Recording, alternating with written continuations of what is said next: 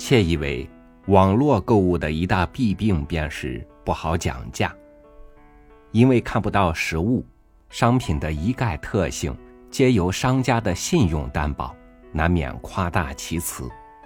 等到东西到手，发现虽然勉强能够物尽其用，但终归是物贱价高了。与您分享梁实秋的文章，讲价。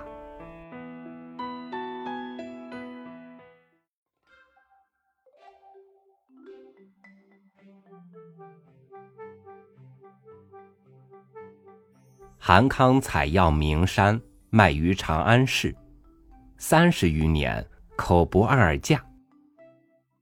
就凭这点怪脾气，他的大名。便入了《后汉书》的义民列传。韩康不但在历史上留下了佳话，在当时也是颇为著名的。一个女子向他买药，他守价不移，硬是没得少。女子大怒，说：“难道你是韩康，一个钱没得少？”韩康本欲避名。现在小女子都知道他的大名，吓得披发入山。卖东西不讲价，自古以来是多么难得。从前有些店铺讲究货真价实，言不二价、童叟无欺的金字招牌，偶然还可以很骄傲的悬挂起来。如今这种事。渐渐少了，童叟根本不见得好欺侮，而且买卖大半是流动的，无所谓主顾，不讲价还是不过瘾，不七折八扣显着买卖不和气，交易一成，买者就又会觉得上当，在尔虞我诈的情形之下，讲价便成为交易的必经阶段。反正是漫天要价，就地还钱，看看谁有本事，谁讨便宜。我承认，有些人是特别善于讲价，他有政治家的脸皮，外交家的嘴巴，杀人的胆量，钓鱼的耐心，坚如铁石，韧似牛皮，所以他能压倒那些待价而沽的商人。我曾虚心请教过，归纳起来，讲价的艺术不外下列诸端：第一，要不动声色。进的店来看准了他没有什么，你就要什么，使得他显着不安，先有几分惭愧，然后无精打采的道出你所真心要买的东西。伙计于气馁之余，自然欢天喜地的捧出他的货色，价钱根本不会太高。如果偶然发现一项心爱的东西，也不可失声大叫，如获至宝，必要行若无事，淡然处之。于打听许多种物价之后，随意问询即之，否则你打草惊蛇。他便奇货可居了。第二，要无情的批评。你把货物捧在手里，不忙鉴赏，先求其疵谬之所在，不厌其详的批评一番，尽量道出它的缺点。你这东西是红的，我偏喜欢白的；你这东西是大的，我偏喜欢小的。总之是要把东西贬得一文不值，缺点百出。这时候伙计的脸上也许要一块红一块白的，不太好看。但是他心里软了，价钱上自然有了商量的余地。第三，要狠心还价，不管价钱多高，拦腰一砍，这需要一点胆量。要狠得下心，说得出口，要准备看一副嘴脸。人的脸是最容易变的，用不了加多少钱，那副愁云惨淡的苦脸立刻开季，露出一缕春风。但这是最紧要的时候，谁性急准失败。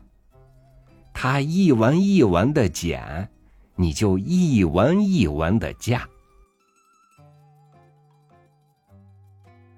第四，要有反顾的勇气。交易实在不成，只好掉头而去。也许走不了好远，他会请你回来。如果他不请你回来，你自己要有回来的勇气，不能负气，不能讲究义不反顾、计不旋踵。讲价到了这个地步，也就山穷水尽了。这套讲价的秘诀，知易行难，所以我始终未能运用。我怕费功夫，我怕伤和气。如果我粗脖子红脸，我身体受伤；如果他粗脖子红脸，我精神上难过。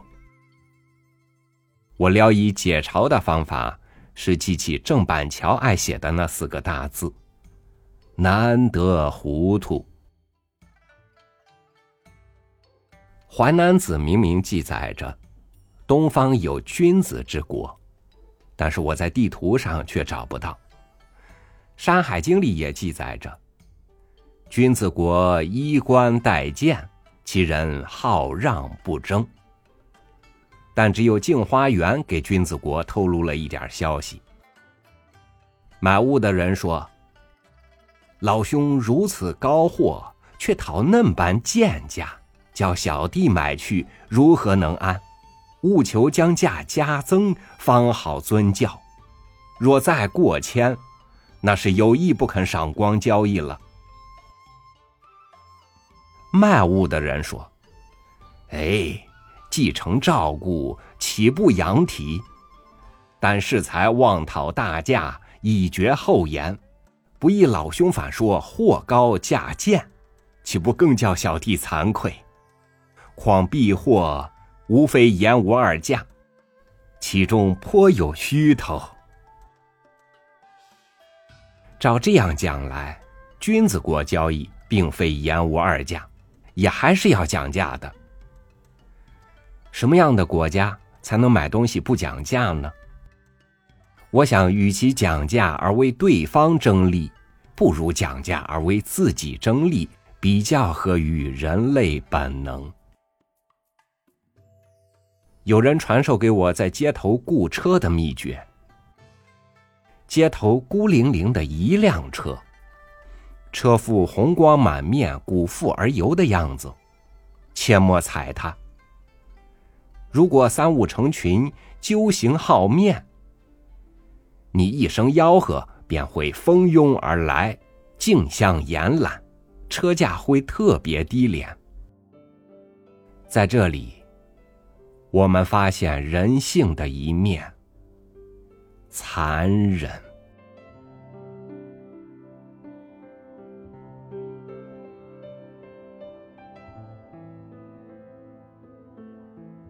人人心里有杆秤，称量自己也称量别人。